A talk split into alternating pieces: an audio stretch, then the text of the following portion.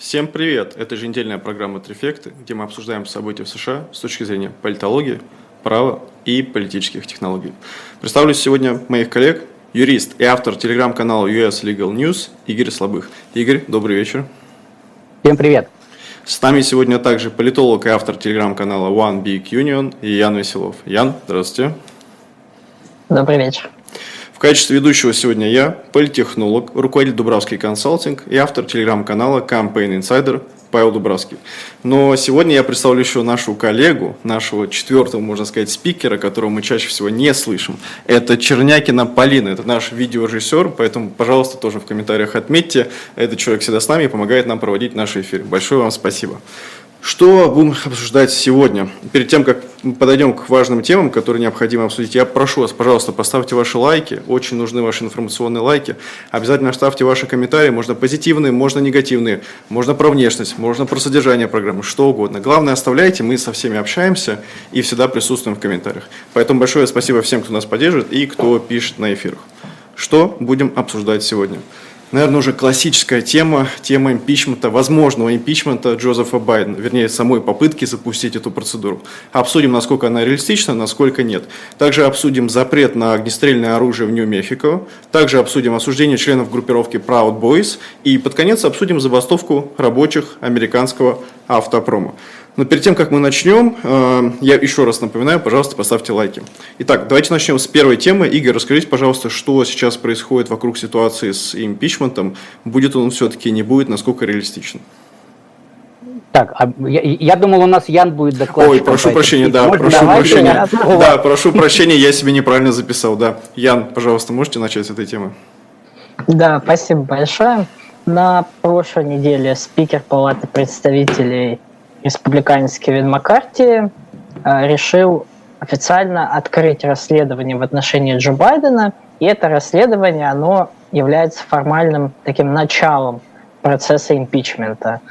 Он направил письмо э, к руководителям комитетов, чтобы вот они начали, так сказать, копать под Джо Байдена и составили фактологию, под которую можно было бы уже начать непосредственно сам процесс импичмента. Решение, на самом деле, довольно ожидаемое. Республиканцы, в принципе, последние месяцы активно говорили о том, что собираются объявить импичмент президенту.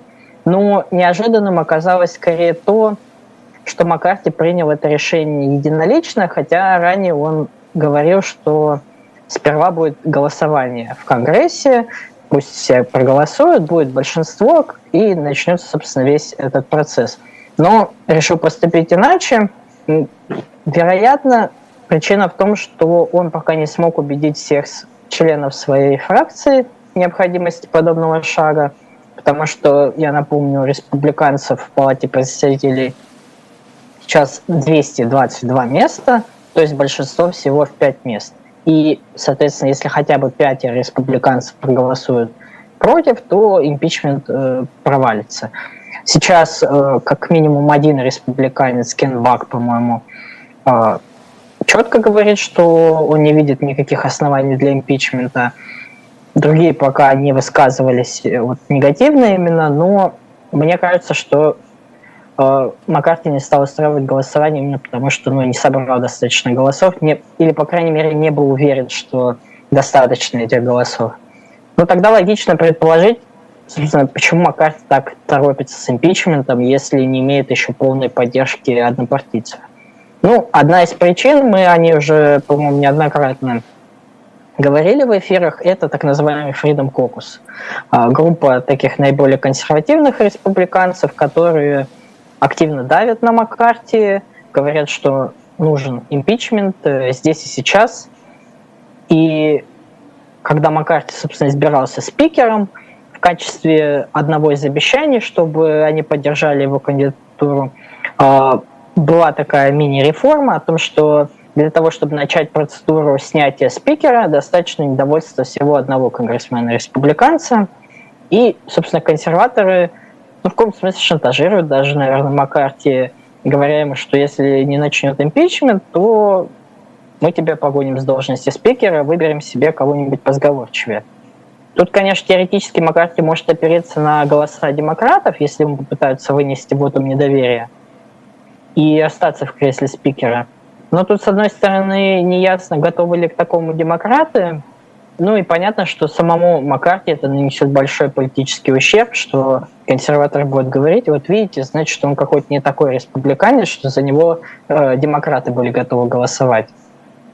Ну и кроме того, даже если Маккарти действительно соберет э, голоса, даже если пройдет расследование и уже дойдет дело до импичмента, и за него республиканцы проголосуют в палате представителей, э, сплотившись в едином порыве, то следующим шагом станет Сенат.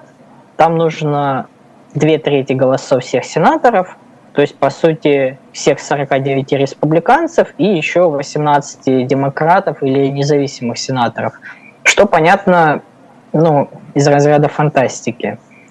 Но на самом деле пока даже сенаторы республиканцы как-то не очень горят желанием поддерживать импичмент. Вот издание The Hill недавно опрашивало сенаторов республиканцев, и анонимно один из них сказал, что это трата времени, э, другой сравнил коллег из Нижней Палаты э, с детьми и посетовал, что это никак не помогает республиканцам выиграть выборы, потому что вместо каких-то важных проблем для американцев мы опять разговариваем про импичмент, и как бы, нам это плюс никак не пойдет. Ну и сенаторка от Аляски Лиза Макорски тоже сказала, что, дескать, планка для импичмента все ниже и ниже. Э, голосование отвлечет Сенат от серьезной работы. Ну и многие другие ее коллеги тоже уже не анонимно, а вполне журналистам говорили, что их либо там раздражает э, импичмент, что это трата времени, что надо законы принимать, а не ерундой заниматься. Ну, в общем, э, в Сенате какая-то реакция такая, гораздо более сдержанная. По-моему, если я не ошибаюсь, из тех, кого опрашивало издание The Hill, по-моему, только четверо республиканцев вот так вот однозначно сказали, что да, мы согласны, надо скорее голосовать. Все остальные либо не комментировали, либо говорили, что пока как-то не особо видно за что. То есть, если как бы что-то скроется, то тогда возможно, но пока непонятно. Либо прям откровенно говорили, что ну вообще не видят смысла тратить на это время. Ну, из этого можно, собственно, сделать вывод, что даже если республиканцы, все сенаторы не хотят за это голосовать, то уж демократов на свою сторону точно перетянуть не смогут, и импичмент в Сенате как минимум точно будет провален. Да, Ян, большое спасибо. Мне от себя кажется, что здесь несколько негативных аспектов в целом для республиканской партии. Во-первых, вы очень верно заметили, что вот этот порог для того, чтобы начать эту процедуру, он стал слишком низким. То есть, если раньше требования как минимум на уровне политической риторики были выше, сейчас они упали. Здесь мне, конечно, могут припомнить две попытки импичмента Дональда Трампа, где тоже риторика достаточно спорная была. Но в любом случае, как минимум, это вот первый минус. Второй минус, который мне кажется важным учесть, это то, что если не получится эту процедуру вообще запустить, что это говорит о партийной дисциплине республиканской партии. То есть буквально, что и там спикер, и вообще лидеры республиканской партии не контролируют свою партию абсолютно. И, что называется, хлыст не сработал. Они не смогли выстроить ту процедуру, которую изначально а, обещали провести. Поэтому, мне кажется, такой второй минус. Третий, также абсолютно согласен с тем, что ну, не та эта повестка. А, вот я не знаю, возможно, наши американские зрители подтвердят, но вот мои коллеги или мои друзья из Соединенных Штатов говорят, что сейчас вопрос экономики на самом деле на первом месте. Это вопрос роста цен, вопрос вообще продуктов, вопрос инфляции.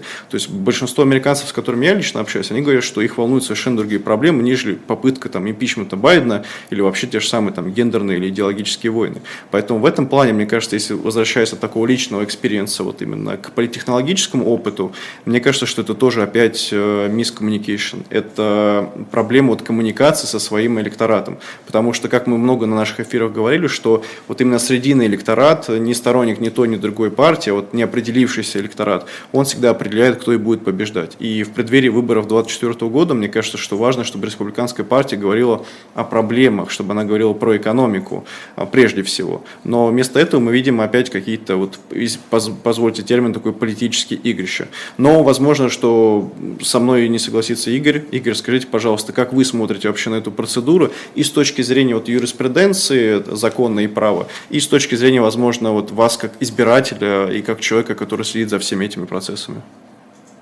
Да, спасибо, Павел. Ну, э, я тут скажу следующее, что для меня это, очевидно, такая политическая игра, которая не имеет под собой какого бы то ни было, ну, там, окей, может быть, какое-то маленькое основание есть, но, тем не менее, оно очень маленькое. Почему? Потому что а, для того, чтобы э, состоялся импичмент, да, с точки зрения Конституции американской, необходимо там, ну, или там взятки, или а, прямо вот взятки-взятки доказаны, или там измены, или то, что называется high crimes and misdemeanors, то есть э, Э, серьезные преступления, там тяжкие преступления и правонарушения.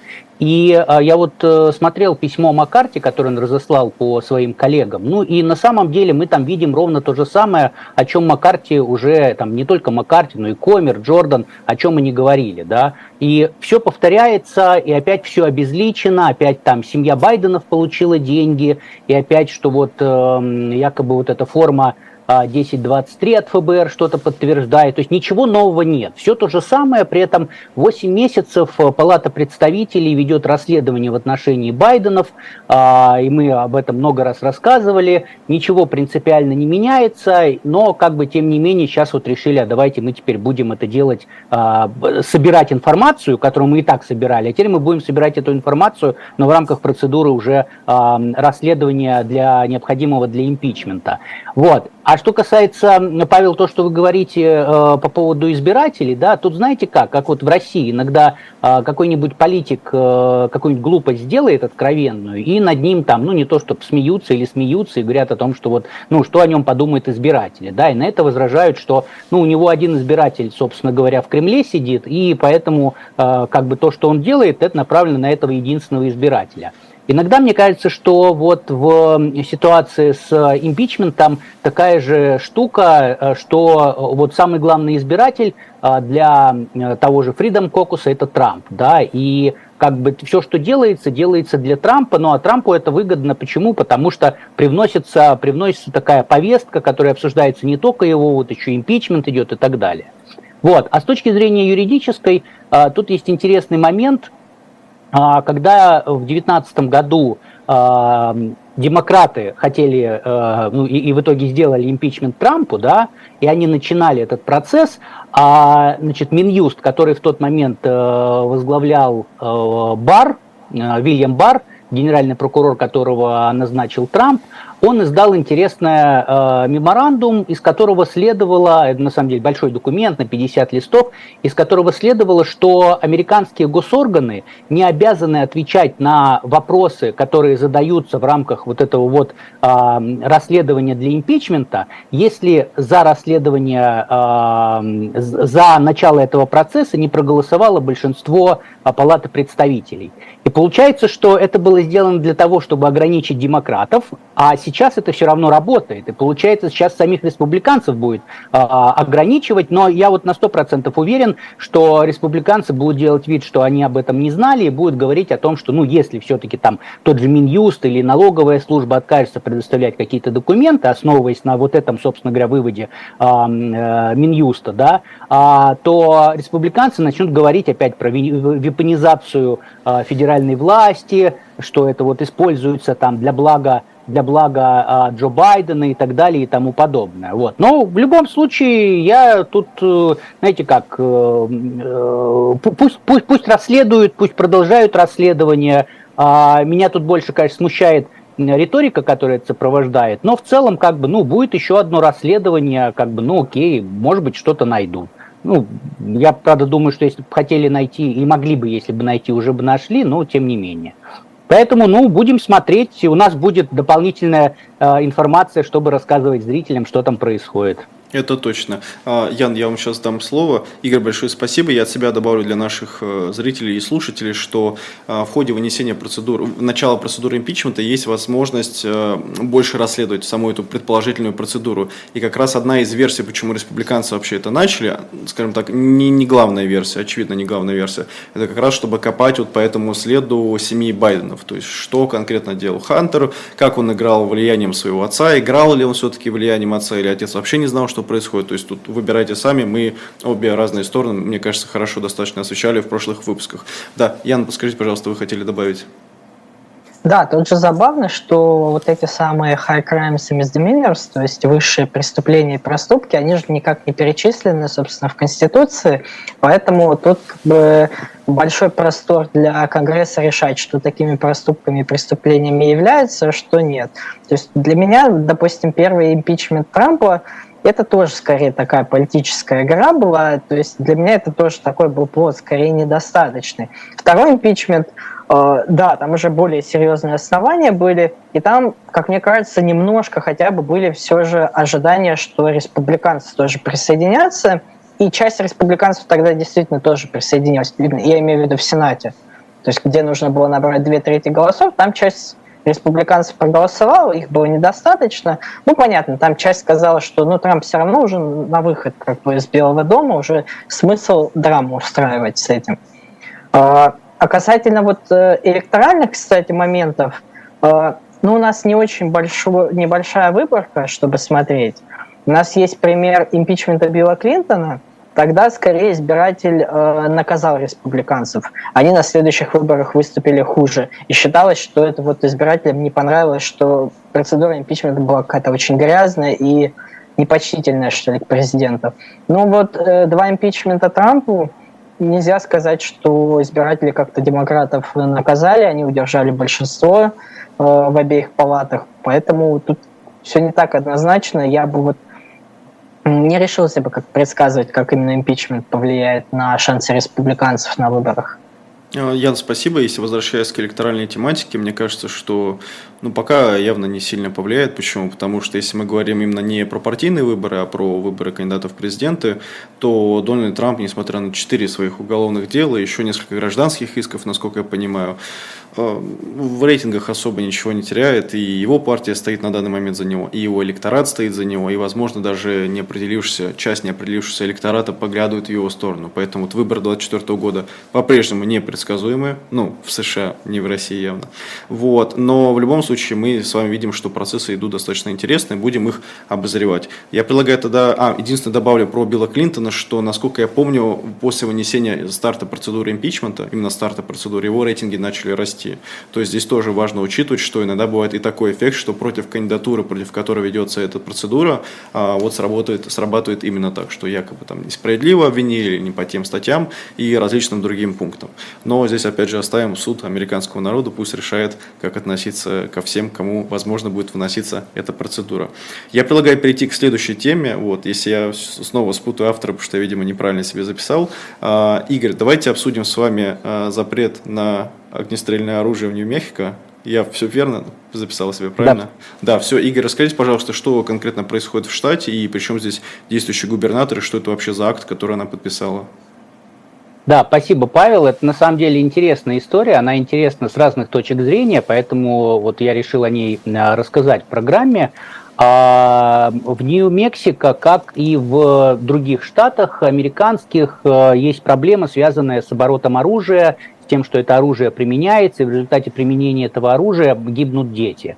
И э, после двух таких происшествий, которые произошли там не очень далеко друг от друга, губернатор э, или губернаторка Нью-Мексико, она решила, э, что все, значит, то, что называется enough is enough, да, достаточно, э, и она объявила чрезвычайное положение в штате, как раз которое было связано с увелич... с резким увеличением количества э, случаев применения огнестрельного оружия, в результате чего э, гибнут люди, в частности дети. Значит, она 7 сентября вынесла такой свой указ, Executive, executive Order, и э, объявила, что все, ребята, у нас в штате на, теперь чрезвычайное положение из-за этого.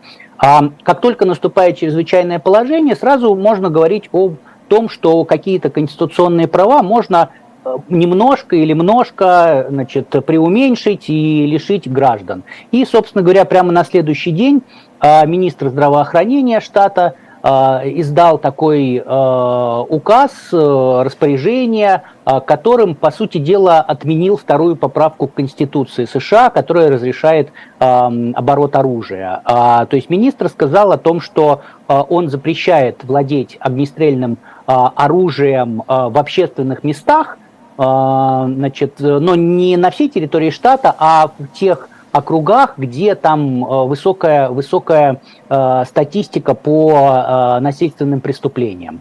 Ну, то есть получается, что вот э, как бы э, штат взял и запретил оружие в публичных местах. Там были исключения для дома, были исключения для э, тиров, там, для правоохранителей, но вот просто так при, выйти на улицу с оружием, неважно в, в открытом или скрытом виде, э, было уже нельзя. Это возмутило э, очень большую часть штата, в том числе э, одна из интересных историй, э, это возмутило э, генерального прокурора штата. Несмотря на то, что и а генеральный прокурор губернаторка, они из демократической партии. Тем не менее, прокурор штата, он сделал и сказал примерно то же самое, что сделал и сказал Майк Пенс 6 января 2021 года. Да, Пенс тогда сказал, что я а, лоялен Конституции, а, и я ставлю Конституцию, лояльность Конституции выше, чем лояльность к президенту. Вот генеральный прокурор штата сделал то же самое. Он сказал о том, что я давал присягу, о том, что я буду защищать Конституцию, но такие действия а, властей штата, они очевидно не конституционны, я не могу их защищать, поэтому ну, он просто-напросто, мало того, что назвал эти действия неконституционными, он отказался их защищать в судах. А суды, естественно, как бы появились сразу, потому что буквально там в течение э, трех-четырех дней появились иски, э, которые оспорили вот этот вот указ губернатора и распоряжение министра министра здравоохранения. А, и, собственно говоря, э, федеральный суд рассмотрел сразу заявление об обеспечении иска и согласился с тем, что а, губернаторка вышла, далеко вышла за пределы своих полномочий, и никаких э, прав э, отменять действия Конституции у нее нету. А суд сослался на недавнее, там, 22 года дело Верховного суда, значит, когда обжаловалось, обжаловалось положение закон Нью-Йорка, который там за, запрещал скрытое ношение, и вот это решение 22 года, оно а, еще больше расширило возможность, э, возможность э, оборота оружия и расширила права граждан на владение оружием, а возможность уменьшить эти права, наоборот, резко снизила. Так, например, там в решении суда суд, суд сказал, что из суд, я имею в виду местный в Нью-Мексико, он сказал о том, что Верховный суд указал, что по умолчанию ограничения на владение оружием являются неконституционными. Но у штата есть возможность доказать, что это ограничение, оно законно, потому что соответствует там, сейчас как-то я себе выписывал, историческим, национальным историческим традициям. Вот. Но как бы штат ничего доказать не смог, и ничего пояснить не смог. Ну и суд, собственно говоря, сказал, что э, анализировать здесь нечего, потому что штат просто взял и отменил, по сути дела, вторую поправку к Конституции, что очевидно неконституционно. Вот, то есть сейчас э, закон, не закон, а э, указ, указ губернаторки и распоряжение э, министра приостановлены в суде. У истцов там это пока временная мера, но у истцов есть все, все возможности, там даже не 99, а 146 процентов выиграть это дело, потому что решение губернаторки действительно оно такое, ну вот то, то, то что называется а, невооруженным взглядом, видно неконституционное. Но вот такая история. А, посмотрим, будет ли что-то делать губернатор. Она а, когда на пресс-конференции ее спросили, как бы для чего она это делает, она сказала, типа, ну послушайте, у тех, э, у родственников тех, кто гибнет, да, и вообще у родителей, там, детей, у них тоже есть свои права, я хочу защитить свои права. Вот, ну, как бы она говорит, я сделала все, что я могу. Как бы с другой стороны, она действительно сделала все, что может, совесть ее чиста, ну, как бы, а что будет дальше, посмотрим. Большое спасибо, Игорь. А, Ян, скажите, пожалуйста, как вам кажется вот эта ситуация в Нью-Мехико вокруг э, ну, временного, я назову временный бан, потому что, скорее всего, мы понимаем, что дальше он не продлится, больше 30 дней, 30 дней уж точно. А, вот я смотрел просто исходник по CNN, по статье, там прогноз, что максимум 30 дней, и потом, скорее всего, его уже нивелируют. Вот как вам кажется, эта ситуация, она станет одной из повесток э, во внутри таком и республиканском, и даже внутриполитическом дискурсе Соединенных Штатов Америки? Чуть поясню. А будут ли, например, на грядущих там республиканских дебатах, которые, по-моему, 23 сентября пройдут второй тур, а, обсуждать эту повестку? И более того, будут ли снова обсуждать право на оружие и вообще то, то как оружие влияет на смерти, на жизнь рядовых американцев внутри президентского, президентской кампании? Ну, я, кстати, удивился, что вот э, когда первые дебаты были, когда я их смотрел, там вопрос оружия вообще практически не никак не упоминался, да. Что для республиканцев на самом деле довольно странно. Обычно каждые дебаты у них хотя бы один вопрос есть в духе, что что вы готовы сделать, чтобы федеральное правительство там не отняло огнестрельное оружие из э, холодных или горячих рук американцев.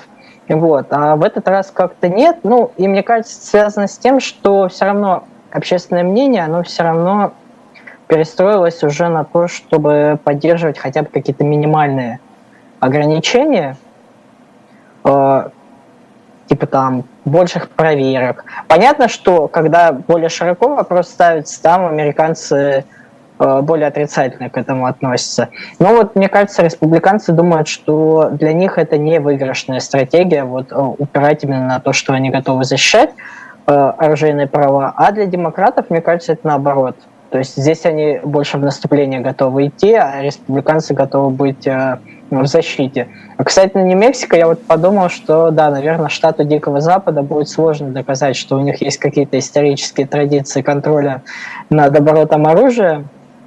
Там же, кстати, забавно, что почему, собственно, министр здравоохранения этот указ подписал.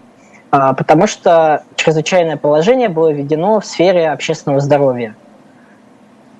Вот. Ну, то есть понятно, что с одной стороны натянуто, с другой стороны вроде как и логично, вот, но тем не менее, да. Ну, это, наверное, такой, как бы, да, действительно, жест отчаяния был со стороны губернатора, потому что, в принципе, эта легислатура местная, она, там большинство демократов, демократы, в принципе, могут принять закон об ограничении оборота оружия, об ограничении ношения, допустим, то есть тут нет никаких проблем.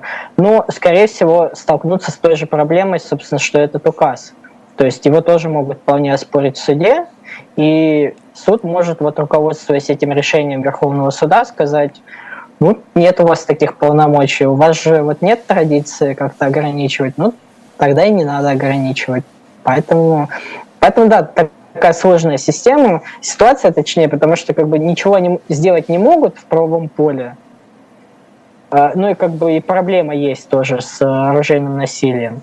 И как бы вот получаются такие эксцессы. Э, Ян, большое спасибо. Вот, э, да, Игорь, пожалуйста. Да, да, я просто буквально на секунду хочу сказать, что еще а, там был интересный вопрос от одного из журналистов на пресс-конференции. Он спраш- спросил у губернаторки, что типа, а как вы думаете, а вот преступники, которые с оружием ходят, они, собственно, будут исполнять ваши, ваши executive order? Вот. Она сказала, что, ну, как бы тут вопрос вот в месседже, я хочу послать месседж, но мне кажется, что она сама прекрасно понимала, что долго этот бан не проживет. Угу. Согласен, спасибо за дополнение, Игорь. Я, наверное, попробую развить вашу мысль. Мне кажется, что ну, этот жест это больше эмоциональный такой жест, и он, честно говоря, когда его делает политик, а, он не имеет риторической ценности, риторической силы, потому что вот она действительно сказала, что я хочу послать там месседж в мир. Наверное, большинство демократических политиков постоянно этим занимается. Большинство тезисов, которые существуют вокруг оружия в демократической партии у Джозефа Байдена, они касаются там, запрета автоматических винтовок вообще в целом по США. То есть такой глобальный бан, глобальный запрет. И на самом деле, ну, это популизм, потому что проблему это никак не решает. Более того, что есть проблема, потому что вот этот вопрос с оружием и с насилием, которое связано с оружием, это очень эмоциональная тема. Почему? Потому что сторонники запрета вообще любого оборота оружия на территории США, они всегда смогут что сделать? Показать картинку количество людей, которые погибло от оружия. И очень много такой визуализации, много такой статистики. Можете ли вы показать картинку людей, которые спаслись благодаря оружию? Нет, невозможно, потому что такой статистики банально не ведется. Если мы возьмем все исследования, по-моему, есть исследования за 2017 то ли 2019 год, которая суммирует все общие исследования э, в американской мысли различных э, политических и научных школ по поводу того, защищает оружие, не защищает. Ответа нет. То есть, ну буквально. То есть, большинство, большинство исследований либо противоречат друг другу, либо у них базис и методология неправильная, либо они утверждают то, чего нет. То есть одни, очевидно, используют адженду, что да, защищает оружие, это великолепно, другие используют то же самое, говорят только, что оружие убивает, никого оно не защищает. И правильного ответа у нас здесь нет. Поэтому вот вопрос именно оборота оружия на территории США, во-первых, сугубо эмоциональный, вот, и очень редко кто обсуждает его прямо вот с такой холодной головой и подходит сугубо рационально. И очевидно, что когда умирают дети, ну, не будет одной стороны, которая будет э, выступать за то, что, ну, как бы, да, они погибли, давайте рационально выступать. К сожалению, всегда это будет, потому что, ну, смерть, она оставляет такой отпечаток, особенно в политическом дискурсе. И второе, это, да, сейчас я секунду. И второе, это то, что, как мне кажется, глобально вообще это проблема, но она в целом на данный момент нерешаема, потому что есть конкретно интересанты, есть стороны, которые не считают, что это проблема, потому что они подходят не со стороны, во-первых, эмоций, а во-вторых, не со стороны того, сколько убивает, а сколько, например, защищает, либо спасает. Поэтому здесь это сугубо вот вопрос, как э, кому-то нравятся республиканцы, кому-то нравятся демократы, кто-то верит во вторую поправку, кто-то в нее не верит. Да, Ян, пожалуйста. Да, я вот недавно встречал тоже такую дискуссию на тему того, что демократы в своей агитации, они фундаментальную ошибку совершили, выстраивая свою повестку вот, контроля над огнестрельным оружием именно вокруг проблемы масс-шутингов. Потому что это явление все равно относительно редкие, относительно убийств просто огнестрельным оружием. И это всегда чисто эмоциональный посыл. И республиканцы тоже научились его уже всегда оккупировать. Потому что каждый маршрутинг, демократы говорят, ну вот видите, пора. Республиканцы говорят, не политизируйте трагедию, давайте подождем. И вот постоянно этот цикл такой, то есть демократы не стали выстраивать свою агитацию, допустим, вокруг проблемы чисто безопасности банальной. То есть, что это не проблема там э, людей с ментальными проблемами, которые приходят в школу. А что это проблема вообще, собственно, всех американцев, которые касаются, что американцев убивают там на улицах каждый день э, в больших количествах, и это вот не сводится только к этой маленькой э, относительно э, сфере, вот, и поэтому, мне кажется, тоже, поэтому и не получается американцев убедить в этой сфере тоже. Э, тогда, если позволите, я продолжу мысли, потом дам слово Игорю, раз у нас эта тема такую дискуссию вызвала. Э, мне кажется, что еще вот конкретно, почему демократы, вот продолжая ваш тезис, Ян, почему демократы вот отказываются переходить на глобальную повестку, например, безопасности? Ну, просто есть же пример того, мы, по-моему, один из штатов обсуждали, где хотели охранникам в школах разрешить использовать оружие. Ну, то есть элементарно иметь его как минимум. Ну, по факту это же действительно решение проблемы. Да, с точки зрения демократов это вот еще больше оружия, оно ничего не решает. Но проблема в том, что если у вас ну, любой там преступник может достать это оружие, прийти в школу, а школа не защищена, и республиканцы предлагают эту школу защитить тем, что охранник хотя бы может как бы shoot back, то, извините меня, ну, вопрос как бы тут тогда получается сугубо в политической риторике и вопрос в ценностях, а не решение проблемы. Но мне кажется, что демократы как раз не хотят вопрос проблемы безопасности обсуждать. Почему? Потому что большинство вот городов, где действительно убивают на улице, могут убить на улице, как мне кажется. Это как раз там, где большинство демократов заседают. Это Нью-Йорк, это Чикаго. А, такие примеры как раз. Крупные мегаполисы. А, то же самое Чикаго вообще Чирак называют, потому что там в свое время, я не помню точную статистику, но там количество убитых, по-моему, уже превысило или там в день превышало количество, которые в Ираке погибали. Я думаю, в комментариях меня поправят. Поэтому, видимо, на эту тему они не, не переходят с точки зрения безопасности. Хотя мне кажется, что на самом деле, если бы демократы подходили с точки зрения там, оборота, например, и как раз вот все-таки ментального здоровья, и даже более того, своим же группам избирателей, например, я помню, что была волна прошлой осенью, когда вот ЛГБТ-сообщество увидело видео такое популярное распространилось, где э, представители транс-сообщества на заправке отстреливаются оружием от, ну, условно, от гомофобов, которые на него напали, на него, на нее напали. И это видео стало виральным. Почему? Потому что вот эта группа, э, буквально меньшинство, оно, а, оно посмотрело, оно, они посмотрели совершенно по-другому на то, как можно относиться к оружию. И вот мне кажется, что демократы на самом деле могли бы вот как раз идти по этому пути и агитировать по-другому, то есть менять смыслы постепенно, работать с этим. А республиканцам как раз можно было бы чуть отойти от повестки того, что оружие глобально, и просто подойти к вопросу вот именно ментальности, потому что, ну, все равно в любом случае преступник, какой, если вы все оружие уберете страны, преступник всегда найдет способ найти оружие. Это, это просто истина, с этим невозможно спорить. Да, Игорь, пожалуйста.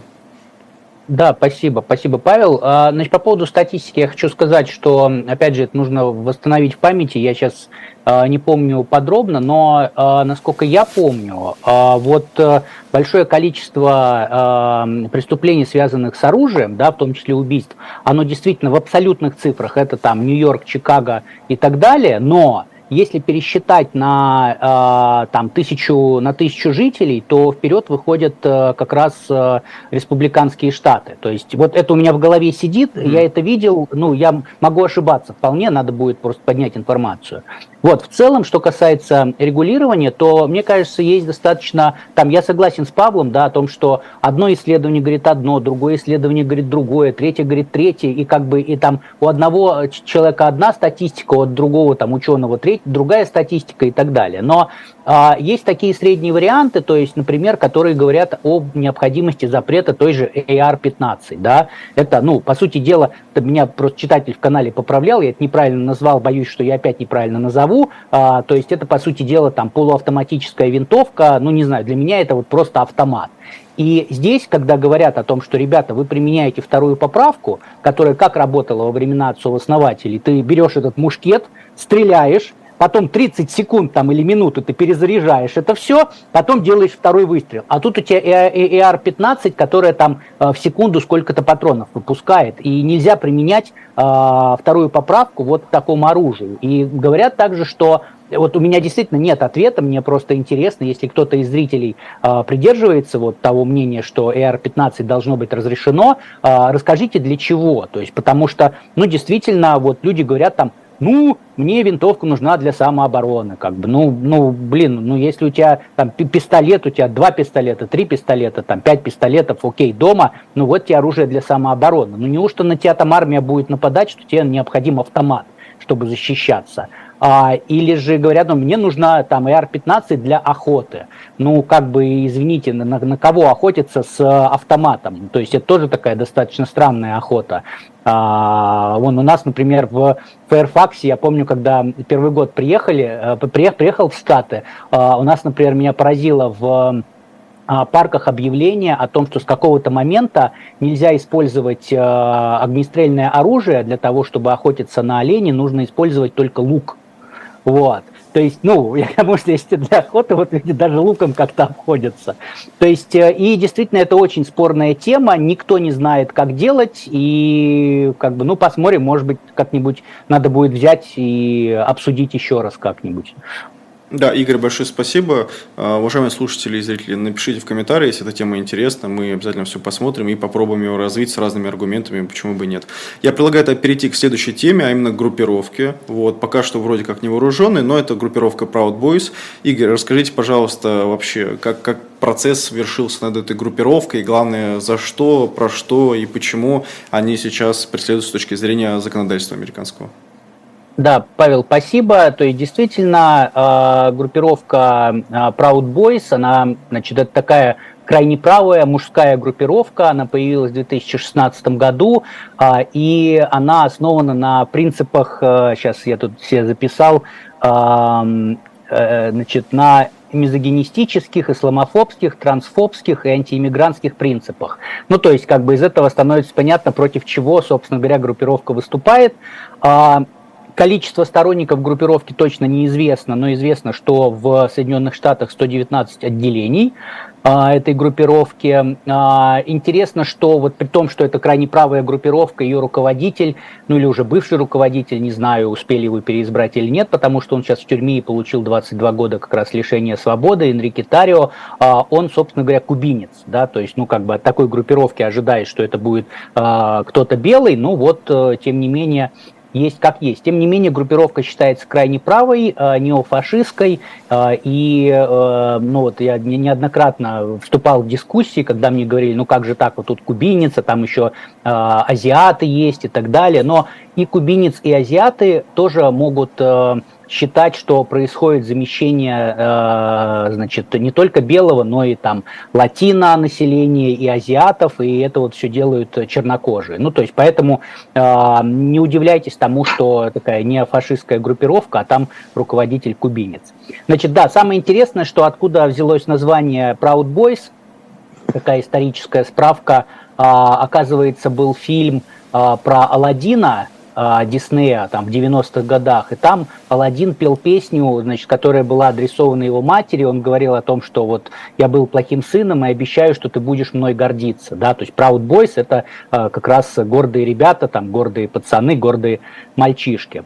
Значит, а Э, в итоге вот э, пару недель назад закончился суд, ну суд, суд раньше закончился, были, э, были озвучены приговоры лидерам, лидерам организации, эти приговоры от 10 до 22 лет, и вот возникает вопрос, а за что, собственно говоря, их так осудили, так надолго, так намного. И ответ здесь очень простой, это сговор с целью мятежа, то есть четырех человек из пяти признали виновными в том, что они совершили сговор с целью мятежа, это одно из самых тяжких и редких преступлений в Соединенных Штатах. До этого а, признавали двух человек из хранителей клятвы, еще одной крайне правой организации, виновными по этой статье. Ну и, собственно говоря, вы видите а, такой разбег, потому что, да, у нас получается, что тем, кого признали виновными по этой статье, дали от 15 до 22 лет – одному э, человеку, Доминику Пизолла, его присяжные оправдали именно в сговоре с целью, с целью мятежа, но его признали виновным в других преступлениях, он получил 10 лет. То есть в полтора, а то или там два с лишним раза больше, чем а, меньше, вернее, чем те, кто, кого признали виновным. Вот, ну, собственно говоря, из а, в чем вот этот вот э, сговор с целью мятежа состоял? После того, как прошли выборы президента, э, внутри, внутри Proud Boys стали говорить о том, что необходима гражданская война, иначе нас всех посадят, э, нам нужно защищать Трампа, нужно защищать выборы, и, в общем, давайте организовывать гражданскую войну. То есть было в суде достаточно большое количество переписки, ну и официально – Значит, цель сговора, которую предъявили Proud Boys, это была в том, чтобы не позволить состояться перейти передачи власти от Трампа Байдену. То есть передача власти возможно только после того, как выборы будут сертифицированы. Для этого, собственно говоря, 6 января Конгресс на совместную сессию собирался. Если выборы не сертифицированы, передача власти произойти не может. Ну и вот, собственно говоря, отсюда цель сговора родилась. А, значит, э, когда стало известно, как выглядела подготовка да, к, собственно говоря, штурму Капитолия внутри, внутри э, гордых парней, когда стало известно о том, что будет проводиться 6 января вот эта большая манифестация в защиту, э, в защиту выборов, в защиту Трампа и в защиту э, его победы, как это говорили, то э, Proud Boys решили организовать то, что они назвали значит, Ministry of Self-Defense, Министерство самообороны. Туда были включены руководители организации, туда были включены, было, было найдено, найдены люди, которые готовы э, в том числе э, идти и заниматься насилием. И в частности фигурировала переписка, когда э, руководители организации, они там четко говорили, ты или готов к тому, что нужно применять насилие, или уходи. То есть это вот достаточно жестко было прописано. Что, собственно говоря, да, если вот если мы с вами сейчас э, сядем и договоримся, что давайте скинем правительство, там неважно, российское или американское, то э, просто за саму такую договоренность ничего не будет, потому что, ну, договориться договорились, если мы ничего не делаем, мы ничего и не совершаем. Но а, в ходе суда который длился, кстати, там несколько месяцев, э, а, обвинение доказало то, что как раз действия совершались, то есть что было сделано. Собирались деньги на то, чтобы а, вот, сделать, э, так сказать, планы притворить в жизнь. А, отбирались люди, которые должны были штурмовать Капитолий. Закупалось оборудование, то есть в частности, в частности там военные тактические жилеты, защита, радиостанции – Значит, э, потом члены, члены Proud Boys из разных штатов доставлялись непосредственно в Вашингтон.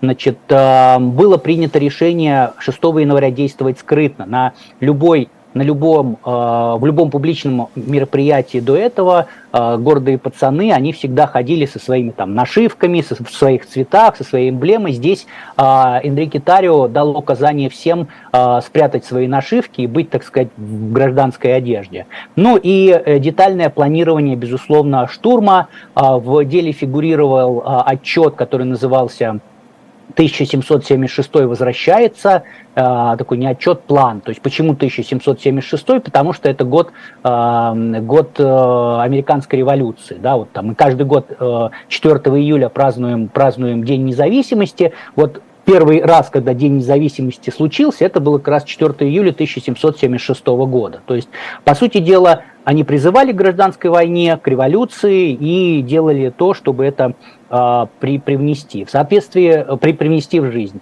В соответствии с этим планом, который был направлен э, в адрес Тарио одним из там, неназванных в обвинительном заключении участникам группы, нужно было захватить э, критические здания в Вашингтоне, в том числе, собственно говоря, сам Конгресс и конгрессиональные здания, которые окружают Конгресс, где работают конгрессмены. Ну, собственно, что происходило, там, там одно дело планирование, да, что происходило непосредственно 6 января. Где-то в 10 утра порядка 100 членов э, собрались, э, собрались и э, около монумента Джорджа Вашингтона, двинулись в сторону Капитолия, э, к двум часам их уже было от 200 до 300 человек. Это, собственно говоря, было видно из переписки самих э, участников. Ну и в 12.54 пошла первая атака, причем эта атака пошла, э, то есть была попытка, ну даже не попытка, а прорыв, прорыв оцепления полицейского. А, Ее сделал человек, один из членов Proud Boys, через минуту после того, как поговорил с одним из руководителей организации. А, и, собственно говоря, это была первая атака на полицейских вообще вот 6 января. Ну и дальше просто Proud Boys уже подключились, они, по сути дела, стали таким клином, который а, пошел, пошел против полицейских, а, с, разбивая их баррикады, а, значит, устраняя самих полицейских, а, ну то есть оттесняя их для того, чтобы была возможность а, другим протестующим тоже подойти к Капитолию. Ну и а, дальше уже было там во внутренних переписке указания войти внутрь, они вошли внутрь, разделились на, э, ну, как бы разделились там внутри. Опять же, первое окно, которое было выбито, его выбил а, один из как раз осужденных, который получил 10 лет лишения свободы, а, выбил он его щитом, который отобрал до этого у полицейского. Потом толпа через окно хлынула, изнутри открыли двери, в это время еще одна группа Proud Boys э, с другой стороны атаковала дверь, чтобы больше людей вошло в здание. Ну, то есть достаточно такие а, четкие действия. А, значит, э, при этом нужно понимать, что их осудили не за общие какие-то вещи, там, антиконституционное поведение или участие в э, каком-то там э, незаконном мероприятии, или там экстремизм, или участие в экстремистской организации, каждого из них осудили за конкретные преступления, которые были доказаны э, в, ходе, в ходе судебного разбирательства, или не были доказаны, тогда их не осудили, как вот я говорил про Пиццолу, которого э, присяжные признали невиновным по обвинению в а, как раз сговоре с целью мятежа. Ну и последнее, что еще скажу, чтобы тоже э, зрители понимали, решение по этому делу, вот весь процесс сопровождал а, судья Келли, которого назначил Трамп, да, и от которого как бы ожидать, что это какой-то судья левак, который, значит, свои какие-то там идеи привносил в жизнь, не приходится. Это, ну, как бы обычный судья, назначенный Трампом, очевидно, что это консервативный судья. Поэтому мне кажется, что все там было справедливо, а, справедливое наказание, и, собственно говоря, ну, подали, под, подали апелляцию некоторые уже, посмотрим, что скажет апелляция. Большое спасибо, Игорь. Я от себя добавлю, что здесь стоит разделять сугубо юридическую практику и дискурсивную практику. Вот в рамках юридической практики я здесь полностью согласен с Игорем, потому что это буквально материальное преступление. Вот берите щит от полицейского, разбивайте окно здания государственного, которое вы штурмуете. То есть для меня здесь непонятна вот риторика, когда их защищают. Но если с точки зрения дискурса о том, что фашисты там крайне правых, то, во-первых, политологически как бы фашизм, нацизм разные вещи. Вот здесь можно спорить о том, что является частью чего. То есть, потому что фашизм это, ну, по сути, абсолют государства, на самом деле, такой крайний татизм, ну, если позволите. Но, опять же, это просто так спор. А второе о том, что у них в уставе было написано то, что они исламофобы, гомофобы, это такое мужское государство, то есть маскулинное максимально. У них в уставе может быть что угодно написано. Первая поправка Конституции США позволяет вам буквально использовать speech постоянно, потому что свобода слова – это буквально право ненавидеть других на самом деле. И когда вот его пытаются как-то ограничить, выставить, что вот они не любили другие группы, в Соединенных Штатах Америки можно не любить другие любые социальные группы. Вопрос, чтобы это не перешло именно к действиям. И вот как раз вот именно на уровне действий – спорный вопрос. Ну, мы видим уже юриспруденции, что было доказано, что они действительно преступники. Посмотрим опять же на апелляции, как будет, но мне кажется, что вряд ли их там сократят сроки или что-то еще такое будет. И третий момент, вот почему кубинец? Есть такой феномен, а, вот я знаю, что среди, например, русских, которые принимают ислам, а, распространена такая вещь, что они должны больше доказать своей новой группе, что они часть вот этого. И как раз вот кубинец, который приехал в Соединенные Штаты Америки, он хочет доказать, что он еще больше такой классический, ну вот ВЭСП или ВАСП, то есть такой белый англосакс на самом деле. И вот как раз он хочет своей группе доказать, что вот он более такой маскулинный, самый ядреный, самый настоящий американец. Есть феномен вот этого исследования. А, Ян, пожалуйста, поделитесь своим комментарием, что вы думаете об этой ситуации, и по возможности можем перейти к следующей теме про забастовку рабочих американского автопрома. Да, я вот просто для интереса посмотрел, что там вообще в целом сделано по 6 января. Там э, обвинения предъявили 1150 людям, из них, по-моему, 806 осудили, э, большинство, там 667, сами признали себя виновными, то есть суда над ними не было такого, как бы в широком смысле.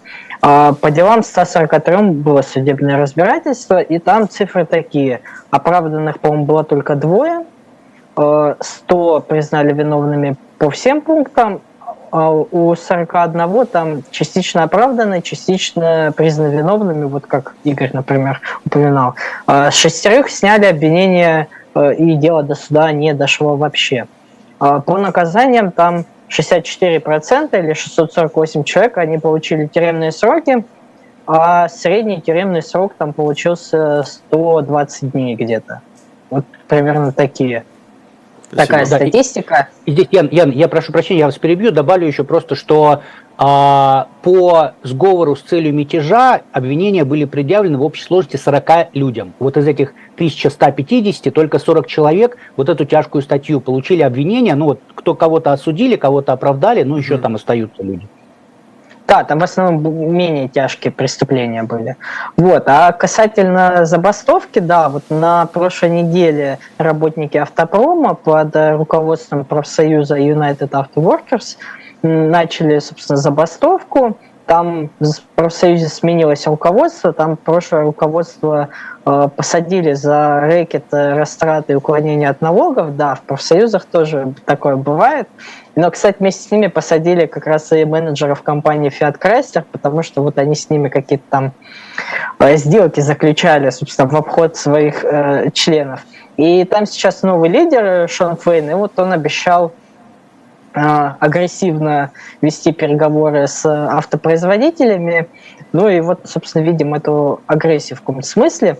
Э, проблема в том, что после кризиса известного 7-8 года Э, часть автопроизводителей тогда, вот как раз Fiat Chrysler, обанкротился, государство вливало деньги в его спасение, и профсоюзы, они как бы пошли навстречу работодателям, сказали, ладно, замораживайте нам зарплату, часть социального пакета порезали, но уговор такой был, что ну вот как компании встанут на ноги, тогда все вернем назад. Но по факту ничего не вернули, и с 2008 года там реальная плата труда с учетом инфляции почти на 20% просела. При этом прибыль у этих компаний, большая тройка, так называемая, это Ford, General Motors и Stellantis. Stellantis это бывший Fiat Chrysler. Она выросла у них за последние годы на 92%, то есть э, деньги есть. Естественно, выросли и доходы директоров компании, там процентов на 40%. Плюс от государства еще субсидии посыпались на развитие электротранспорта. И профсоюз просил на 40% в течение 4 лет э, зарплаты повысить, уравнять работников, потому что там часто бывает двухуровневая система, когда новые работники получают меньше, у них соцпакет урезанный. Те предложили максимум 20%, ну и, собственно, началась э, из-за этого забастовка. Забастовка пока идет, пока только на трех предприятиях, вот по одному заводу у каждой компании, они бастуют, угрожают потом перенести на, в дальнейшем на новые, но некоторые фабрики уже не работают, потому что цепочки производства оборвались из-за забастовки. Байден поддержал э, забастовку, сказал, если рекордные прибыли, давайте рекордный контракт. Э, демократы тоже туда поехали, губернатор Мичигана Гречин Уитмер я думаю, однажды увидим ее в битве за пост президента сенатор Берни Сандерс, естественно, главный друг рабочих Америки. А, Причем забавно, даже республиканцы попытались так тоже к забастовке немножко притеснуться, критикуя демократов вот за зеленые субсидии, обвиняя в намерении запретить бензиновые автомобили, что, дескать, вот они хотят вас работы лишить, леваки проклятые экологи. Вот. А, вчера, по-моему, очередной раунд переговоров был между профсоюзом и Большой Тройкой, но вроде ничего еще не решили, поэтому забастовка продолжается. Будем ждать э, исхода. Хорошо, давайте посмотрим, чем это все закончится, потому что 2023 год это такое, такая эпоха забастовок, режиссеры, актеры, сценаристы, автопром. А, посмотрим, будут ли бастовать кандидаты в президенты, потому что эту тему они пока почему-то не поднимают, как минимум в республиканской партии. Хотя Мариана Уильямсон как раз на эту тему высказывается постоянно. Советую тоже почитать ее твиттер и посмотреть, что она думает по этому поводу. Друзья, это была программа «Трефекты». С вами были Слабых, Веселов, Дубравский. Большое вам спасибо, что смотрите нас. Оставляйте свои комментарии. Поделитесь этим видео и расскажите вообще всем о том, что здесь происходит на канале, что происходит в трефектах и как классно, интересно мы рассказываем про Соединенные Штаты Америки. Или не очень классно, тогда тоже пишите в комментариях. Все. Слабых, Веселов, Дубравский. Всем пока-пока. Всем пока. пока.